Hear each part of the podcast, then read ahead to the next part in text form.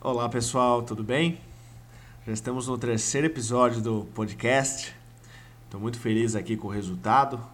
É um acervo de entrevistas maravilhoso, não? É, cada músico com suas histórias, né? É bacana ver essa essa arte dos encontros, né? Que é a música. As histórias, em alguns momentos, são até parecidas, né? A forma como a música surge na vida é, desses artistas. É muito bacana, né? E dessa vez vamos para a entrevista com o Júnior da Viola.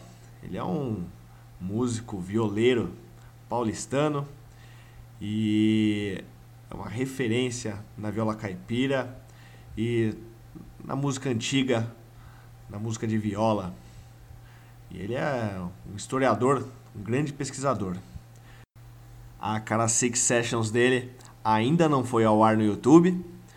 É, creio que isso vai ocorrer lá próximo do Natal. Então, entre os dias 20 e 25, creio que a, o recital dele já esteja no ar. Por enquanto, é, vamos nos deleitar com essa entrevista que começa em alto astral, né? É, começamos com uma brincadeira por conta do, do número de cordas que tanto ele quanto Michel Oliveira tocam, né? O Michel toca guitarra de nove cordas, que inclusive eu construí, e o Júnior da Viola toca suas violas de 12 cordas. Então, em meio a essa brincadeira toda, vamos lá para a entrevista com o Júnior da Viola. Cordas, né? Nove cordas. Aqui só tem ET, bicho. Aqui só tem cara que. Só tem cara esquisito. Só tem aberração. É, não é. Só tem. Aqui só tem aberração. Só tem Uma vez o Luthier pegou a guitarra do Lucas que ele fez pra mim lá. E aí ele viu os captadores assim e falou, ó, o cara só errou no ângulo aqui. Falou mesmo? Falou. Teve isso. É, Quem olha foi? eu tive preguiça Quem de foi? explicar. Não, não, mano. Eu me recusei, mano. Eu não Você acha que dá uma preguiça? Dá Não, de dormir não, assim. ó. não, Vou dormir agora. É, eu dormi um pouco, Putz, foi eu. Será? Né? Ai, Será que meu é? Deus do céu. Maravilha. Então, com, essa, com esse bom astral, vamos começar hoje. É... Bom, mais uma Classic Sessions. Boa tarde a todos. Boa tarde, a- com certeza. Boa tarde a todos. Sejam bem-vindos. Obrigado aí pela presença de todos vocês, por mais uma sessão aqui super bacana, cada vez com um músico mais fantástico que o outro aqui, tá muito legal. É, então aqui com o Júnior da Viola, obrigado pela presença. Eu que agradeço o Prazer convite. imenso tê-lo aqui. Você que é um violeiro, pesquisador, acima de tudo músico, né, talentosíssimo e estudioso também. Obrigado. Então, ah, vamos, eu sempre começo assim perguntando como é que foi sua trajetória até, até esse momento aqui, até como é que foi tudo isso, pra você chegar e tocar essas beldades aí. Ah, olha, comecei acho que como grande maioria, tem um pai que toca, minha madrasta também trabalha com música, então desde pequeno sempre tive música em casa. Então acabou meio que é, é, foi inevitável, né? Então não, não- teve jeito. Era pra mim ter sido desenhista. A música acabou, acabou entrando na frente. Legal. Mas só, deixa eu entender, você é daqui de São Paulo, da capital. É, vamos nasci- perguntar porque quem toca viola caipira, né? É, então, já, já começa a ver que já, as coisas já são diferentes por aí, né? Sim. Nasci a 100 metros da Avenida Paulista. Mais paulistano que isso, só quem nasceu no Santa Catarina. Eu nasci no 9 de julho. É, eu nasci no 9 de julho, então um pouquinho fora da Paulista, mas paulistano, paulistano da Júlia. Legal, bacana. E aí você foi, chegou na viola como? Olha, a viola foi um caminho meio, meio gozado, assim. É, eu comecei, comecei com piano muito cedo, 5, 6 anos de idade, eu comecei com piano, estudei, cheguei a estudar piano, mas eu estudei um ano de piano só. Porque no final do ano tinha aquela apresentação de Recital. meu, eu não queria me apresentar de jeito nenhum, eu não queria, eu, não- eu morri de vergonha de tocar na frente dos outros. Eu fiz isso também. Aí, pra não tocar, eu larguei o curso. Enchi tanto o saco dos meus pais que aí no final das contas me tiraram do, do curso. E aí fiquei um bom tempo parado.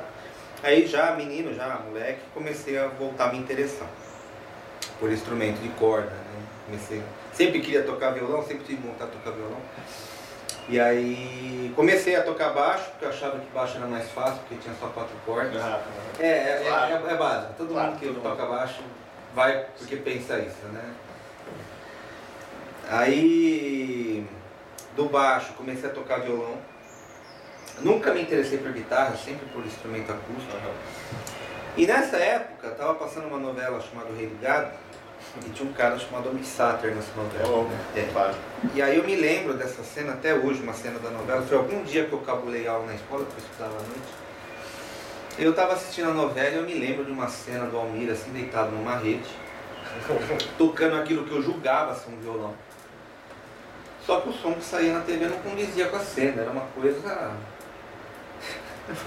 Cara, que som é esse? Aí fui procurar, tem que procurar um CD desse cara, tem que ouvir esse cara, né? Tô tocando violão, um bom violonista. Eu fui comprar um CD dele, cheguei na loja, comprei o CD. Quando eu cheguei em casa, eu olhei aquele CD.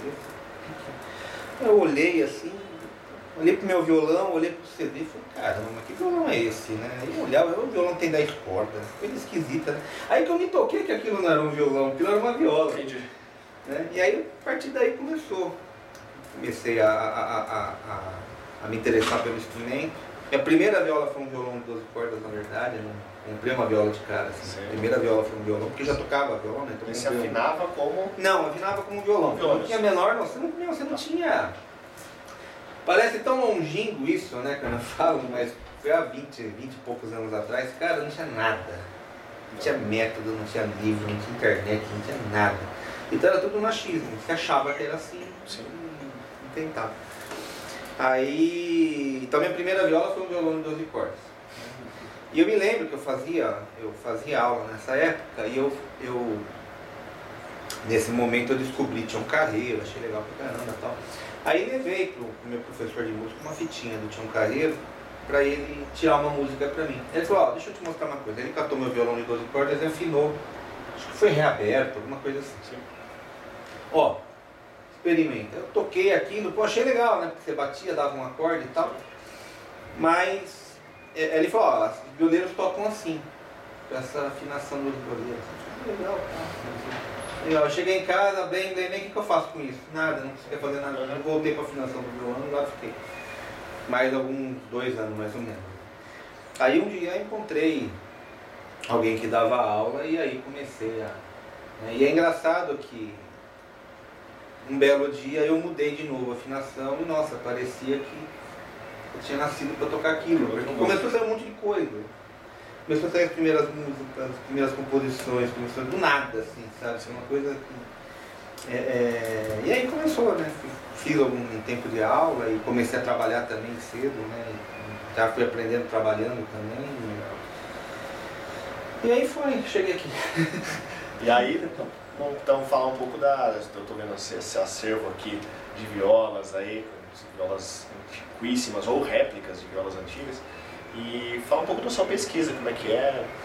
É, eu, eu, música antiga, né? Eu desde de, de criança, assim, a matéria que eu mais gostava na escola era história. Sempre gostei muito de história. A história sempre me fascinou muito. assim. E até hoje me fascina. Uma das perguntas que eu te fiz hoje é sobre a casa. né? Acha- então eu sempre gostei muito de saber a história dos lugares, biografia. Livro que eu mais gosto é livro de biografia, ela sabe, né? A livraria é livro de biografia que eu compro. Né? Então, é, é, eu sempre gostei muito desse lance de história. E, obviamente, quando eu comecei a tocar viola, foi inevitável, né? Fui pesquisar sobre a história do instrumento. Só que durante 15 anos, assim, a minha pesquisa sobre a história do instrumento foi uma pesquisa teórica, de ler. É diferente, mas não tinha o lado prático, né? E aí agora eu comecei a estudar música antiga para entender mesmo. Né? É, é, como é a coisa na prática, ou seja, pegar um instrumento, tocar, repertório, como eles pensavam, como. né? Então, e aí vi que muitas das coisas que eu li não. É porque o interessante de música antiga é que nós temos registros, até alguns registros visuais rudimentares, textos, né? poucos, mas temos. Alguns quadros também já mostrando as feições desses instrumentos, mas a gente não tem é, performances registradas. Então isso que eu acho que é a minha dificuldade, né? Se atingir talvez o que, que seria essa performance como é que esses músicos tocavam isso, né? Que eu acho que É, a e- pesquisa tem que ser muito profunda, E né? no Brasil é muito difícil essa pesquisa, né? Porque quando a gente fala em música antiga no Brasil, se pensa muito como se aqui fosse a Alemanha, né? Não, mas é verdade, É, sim, porque sim, sim. É, você vai nos lugares onde se estuda música antiga, onde se fala de música antiga, ou você entra num grupo de música antiga, aquilo é uma guitarra barroca, só existe guitarra barroca, laúde e teorba, em termos de cordas antigas, é, contínuo só era feito com cravo, Uhum. né? e, e- e- e obras ines- inexiste no Brasil. E não é verdade, porque a gente tem uma música colonial riquíssima. O problema é que a gente não tinha imprensa. né? Então não se escreveu nada. registro disso, praticamente. né? Mas tinha, Tem um registro oral só. mas tinha. Né? É, até teve uma discussão muito interessante. Eu, eu faço parte de um grupo no, no WhatsApp de, de música antiga. Pra você ver como a coisa é meio maluca, assim, né? Cara, saiu uma. Assim, não foi uma discussão de briga, né? Não teve briga. Mas foi uma discussão acalorada a respeito do nome daquilo. Uma corrente, não, isso é viola, estou no Brasil é viola, cara. Porque no século XVII isso era uma viola. Então, a viola. E outra corrente, como se isso aqui nunca tivesse existido no Brasil. Isso aqui é uma guitarra barroca. e cara, uma discussão absurda sobre isso. Dois polos extremos É, ali, é sem. discussão inútil, eu acho. Porque, é, quer chamar de guitarra, chama, mas é inegável. O século XVII aquilo é uma viola. Se você pegar todos os textos que falam de viola no século XVII, está falando daquilo. Não tem como fugir disso. Não tem como se negar que isso não existiu. Então é uma visão muito. Bitolada. É, eu não diria bitolada, eu diria uma visão muito limitada Sim, da coisa, limitada a um lugar só. Como se música antiga só tivesse acontecido na Alemanha, na Itália, na França e só. Só aconteceu ali, não aconteceu em lugar nenhum. O né? velho mundo ali é só. É, e a gente tem uma história muito bacana com relação à viola. Não tem como você falar de música antiga no Brasil sem falar de viola. Não tem como, é impossível, né? Porque era o instrumento, se não o mais usado no Brasil nessa época. Bom demais, Júnior. Muito obrigado pela presença novamente. Imagina, eu Vamos se deleitar agora com essa música que você vai produzir e com esse repertório aqui, é muito bonito. É isso aí. Espero que tenham gostado. Lembrando que a Classic Sessions do Júnior da Viola, ela vai estar disponível no meu canal do YouTube por volta da semana do Natal. Né? Não se esqueçam de entrar, se inscrever no YouTube, curtir o canal. É www.youtube.com/caraciguitars. E agora, dia 7 de dezembro, sábado, vai ser a Classic Sessions presencial, vai ser o recital do Everton Amorim. Ele é violinista da orquestra da Unicamp. Ele é graduado pela USP, também tem mestrado e é doutorando pela mesma instituição. Ele é especialista em performance. É muito bacana. Ele é um grande e virtuoso violinista. Vocês vão gostar muito. É, os ingressos estão à venda no site, no caraciguitars.com. E são super limitados, tá? Porque o espaço aqui é bem pequeno, é numa sala bem, bem pequena aqui na oficina. O ambiente é super intimista e a qualidade de som é espetacular. A qualidade artística é altíssima. Então é isso aí, pessoal. É, também não se esqueçam de seguir minha página no Instagram, né?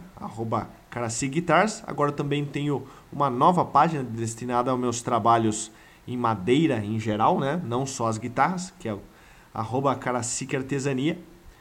E é isso aí. Espero, espero vocês na próxima, no próximo episódio. E até breve. Grande abraço.